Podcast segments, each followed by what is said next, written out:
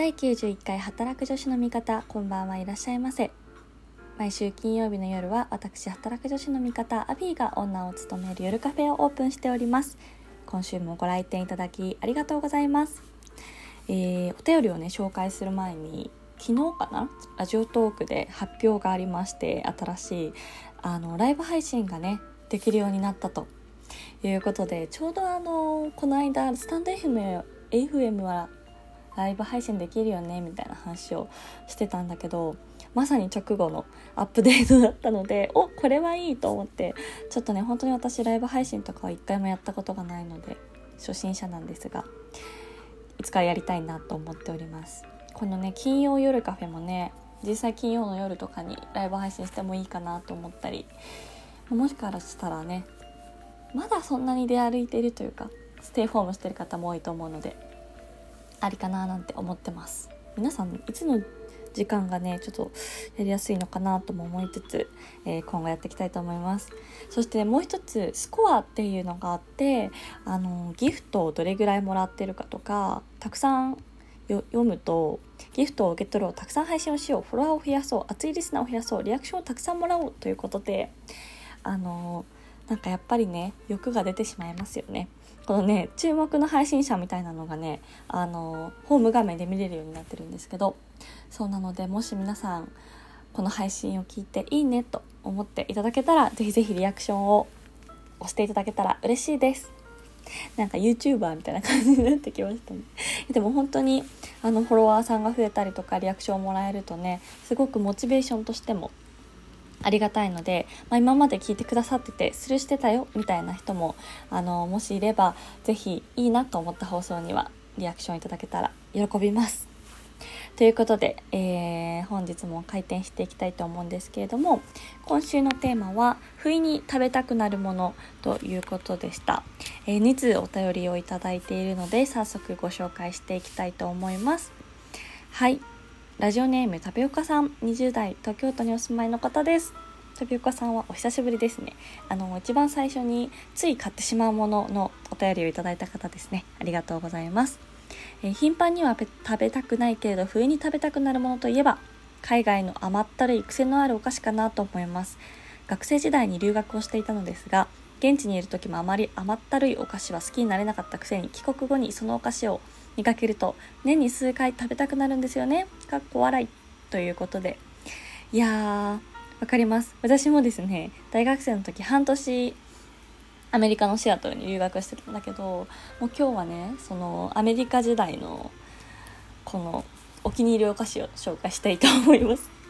タピオカさんが言ってるこの甘ったるい癖のあるお菓子がちょっとどっち系かなって思ったんですけどというのもあのなんか着色料すっごいついてる変な飴とかねグミとかたくさんあるじゃないですか。そう。だからどういうのかなと思いつつ、まあ、私はですねあの Twix っていうこれチョコレートなんだけどがめっちゃ好きであの本当にチョコレートバーで中にキャラメルが入ってるっていうめちゃめちゃ甘いやつなんだけどこれをねあのいろんなファミリーパックみたいなやつもあったしこうちっちゃいよくさキットカットで売ってる1本のこうチョコレートバーみたいなタイプもあったし、まあ、いろいろあったんだけど、まあ、なんせねあの甘いし喉乾くからそんなに量は食べれなかったんだけど、まあ、私はこのねファミリーパッケージを買ってちっちゃいのをねひたすら課題をやりながら 食べておりました。であとねこれもね結構衝撃だったんだけどあのチョコレートの M&M のチョコレートチョコチップクッキーっていうのがあってあのベースはバニラのクッキーでそこにチョコチップが入っていてでさらにそこに M&M のあのマーブルチョコレートが入ってるっていうもうねカロリーのオンパレードみたいなお菓子なんですけどそれもねあの毎週スーパーで買って食べてましたね。だからこのさ Twix と M&M クッキーのさダブル攻撃っていうねなかなかハイカロリーな感じなんだけどそうまあだから結構ピークの時はね今より3キロぐらい太ってたんですけど なんかこうアメリカにいるとさすごいこう何て言うの自己肯定感がねいい意味でも上がるわけですよ。もう私半年ホームステイしてたからそのホストマザーとかにも「あなたはそのままでいいの?」みたいな「あなたなりの美しさがあるのよ」みたいなことを結構ちょいちょい言われて育つので そうするとさあなんかあのー、メイクとかも、まあ、もちろんしてたんですけど日本にいる時みたいにこうバッチリで服装も毎日ちゃんとしてヒール履いてみたいなのではもう一切なくなりもうデニムに トレーナー着てあのスニーカー履いて、まあ、必要最低限のベースメイクだけして大学行くみたいな感じの生活をしたのでもうねこのお気に入りのお菓子から見てもねすごいカロリーだったなって思います。はい。あとはね私小学4年生の時に初めてオーストラリアにあの当時所属してた合唱団の演奏旅行でホームステイに行ったんですけど、まあ、そこでの出会いはやっぱこうティムタムですね。あるあるティムタム。なんか日本人の人とか特にオーストラリアとかかな行くとあのみんなお土産に買ってきてくれると思うんですけどTim Tam もね最初の衝撃はすごかった。なんだこれはみたいな。今でこそね結構日本でも買えるけど当時はねあんまり日本で買えなかったんですよ。だから久しぶりに日本で見つけた時ねめっちゃテンション上がって。そうだ Twix もね、まあ、プラザとかではたまに見るんですけど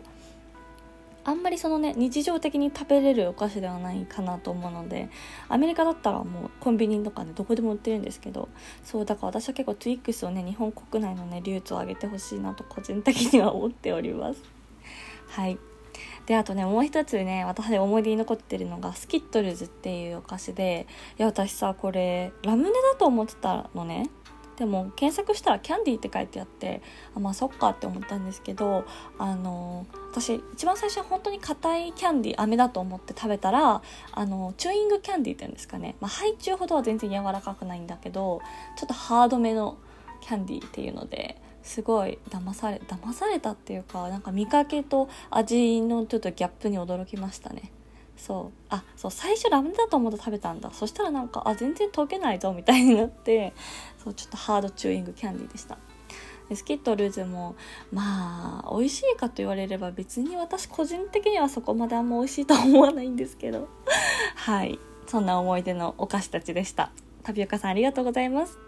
えそして2つ目。えー、ラジオネームアンヌさんからいただきました。ありがとうございます。不意に食べたくなるのはどこかのお土産でよくもらう萩の月。そんなに回数食べたことないけどふとあのお土産美味しかったなと食べたくなることがあります。でもどこに売ってるかわからない。ということで、えー、萩の月はね仙台のお土産ですね。私あのお父さんが一時期結構東北の出張が多くて毎回買ってきてもらってたんですけど萩の月めっちゃわかる。美味しいよね。あのふわふわなさ。あのスポンジとカスタードとであのちょっと過剰包装包装ですけど 一個一個ねちゃんと箱に入ってるっていうのがねこう品があるお菓子だなと思っております。私はねちょっと他にもあのお気に入りお土産をねあの今日紹介できればと思うんですけど、まあ、一つはあの宮城の気仙沼にあるカモメの卵というお菓子です。私あのひいおばあちゃんがずっと住んでてあの気仙沼にねでもう本当にこれもねなんかあの洋洋風のおまんじゅうというか外側はホワイトチョコでコーティングがされていてで中に白あんが入ってるでまさに卵の形をしているお菓子なんだけどこれも結構ねあの、まあ、サイズの割にはねボリュームがあってあの、はい、いつも牛乳と一緒に食べてました。はい。続いては、えっと、福岡の通りもんですね。これはでも結構お土産でもらう人多いから知ってると思うんですけどあのこれもしっとりめのね白あんが入った薄っぺらい薄っぺらいっていうか はいお菓子ですね。白あん。でこれは私一時期半年間ぐらい九州の営業担当して毎月大阪から出張に行ってたので買ってました。でもちょっと毎月だとちょっと飽きちゃうから麺べいとかね組み合わせて買ってましたよね。うん。でもう一つが赤福です。赤福は三重県伊勢市の名物なんだね。私結構大阪駅とかでも売ってるからさ。そうで私あのなんつうね牛皮とかお餅とかそういうもちもちしたものとあんこっていう組み合わせがもう大好きであの赤福木の箱に入ってるじゃん。でまあちょっとさすがに1人で全部食べるのはね厳しくて結構ね賞味期限がね短いんだよね。そうだから実家とか帰る時にたまに大阪で買ってったりしてたんだけどあの中に入ってる小さいヘラで食べるっていうのが私は好きでいつも私5人家族なので最初にヘラを使って自分前ヘラ化してました。はい。あと牛皮のさあの鮎の形したお菓子わかるかな？それもねこうなんかどら焼きの皮みたいなやつの中にあんあんこ入ってない牛皮が入ってるこうシンプルなお菓子があるんですけどもうそれも大好きです。そうだから総じて私はあの和菓子が好きっていうことですね。はい。ということでアンヌさん萩の月わかりますという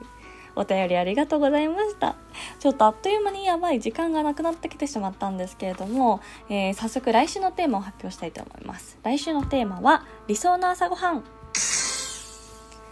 ということで今ですね私もともと実家にいる時はもう断然ご飯派だったのね。朝はもう白米とお味噌汁とみたいなお母さんが作ってくれてたんですけど、まあ、一人暮らしをするようになってからはもうねスティックパンとコーヒーあわよくばヨーグルトぐらいの感じでもうルーティン化してますね。私ちょっと今あの今更ながらねアサイーボールをね朝食べる習慣をつけたいなと思っていて。はい。ちょっとそれを検討中なんだけど、まあ、このね、まだまだおうち時間も長引きそうなので、ゆっくりできる理想の朝ごはん教えてください。すでにもう実践してるっていうルあの、いつものでもいいし、まあ、本当はこういうの食べれたらいいよね、みたいな理想でも大丈夫です。ちょっと皆さんのお便りを参考に朝ごはんライフを充実させたいなと思っております。